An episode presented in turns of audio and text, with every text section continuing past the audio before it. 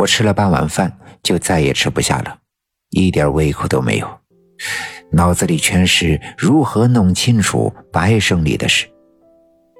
当爸爸和爷爷边吃饭边谈起我家房子的废墟的时候，我突然想起了一个地方，那就是白胜利年前买下的三皇子的那个旧院子。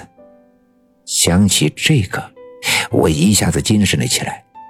这阵子一直经历这样那样的事，却从来没有注意到那个地方。去年白胜利花大价钱买下了那个死过人的凶宅的时候，人们都有很多不解。可如今回头想想，疑点更多。四方沙的证物就是从那个破房子的房梁下面发现的。去年大冬天，天寒地冻的。白胜利着急忙慌的雇人拆房子，将那个院子彻底拆平。可今年开春，大地开化，却没见白胜利动工盖房子，那院子就一直那样的荒废着。如果说只有从白胜利的身上才能找到挽救刘家镇的唯一的希望的话，那么我相信这个院子里一定埋藏着很多我们不知道的秘密。所以我决定，等一会儿天黑下来就去那个院子看看。我跟爸爸说了我的想法。我爸爸虽然十分的担心，但却没阻止我，因为他知道我是阻止这场灾难的唯一希望。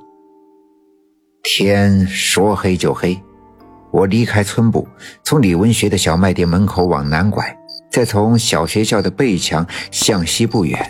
就到了白胜利买下的三皇子的那个破院子，房子和院墙去年冬天就已经被白胜利雇人拆了，只在院子中间房子的原址剩下一堆没清理干净的瓦砾，院子里长满了杂草，一丝风吹来的时候发出沙沙的响声，杂草中间有一条狭窄的小路。我便轻轻地迈着步子，顺着小路往里走。其实现在我已经对任何东西都不会害怕了。几天后，四方沙被破解，要挟现世，刘家镇即将付之一炬，不会有比这更可怕的了。又往前走了几步，突然听到身后有动静。我回头看去，在夜色中，我看到我身后的竟然是那只大黑狗。见到它，我不禁喜出望外。它曾经几次三番的帮我救我，现在它已经是我最亲密的伙伴。我蹲下身子，试图伸手去摸它，可它却往后退了两步，夺过我的手，转身往西面走去。没走几步，又回头看了看我。我站起身，跟在他身后。我感觉到他一定是像每次一样在指引着我。果然，他往西走了几步，停住了脚，再次回头看看我。我来到他的身边，看着他眼前的位置，原来他的脚下的地上有两捆玉米的秸秆，秸秆早已干枯。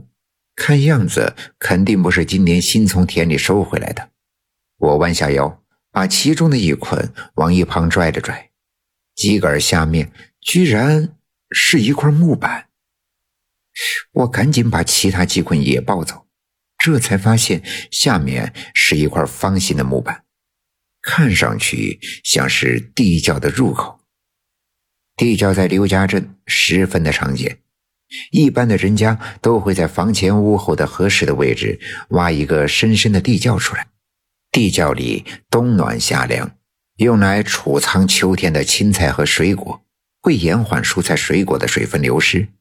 所以在三皇子的院子里发现的这个地窖的入口一点都不稀奇。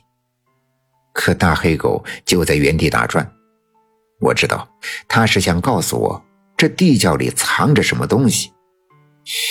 我站直身子，四外张望，北面就是村子里的小路，四外没有人，十分的安静。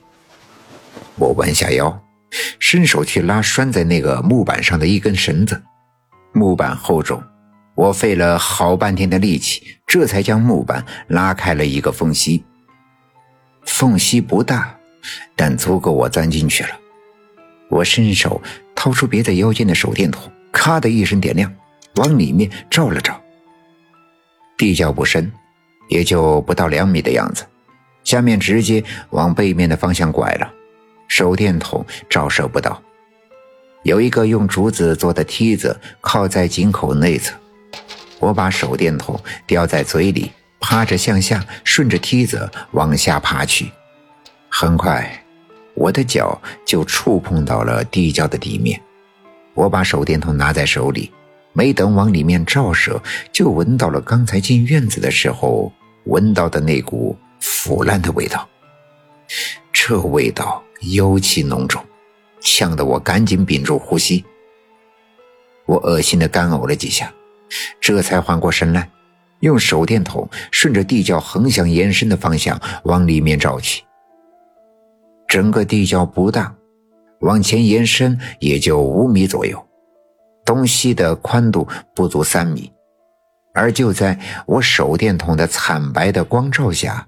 地窖的尽头的底面上，有一大群黑乎乎的老鼠。本集已经播讲完毕，感谢您的收听。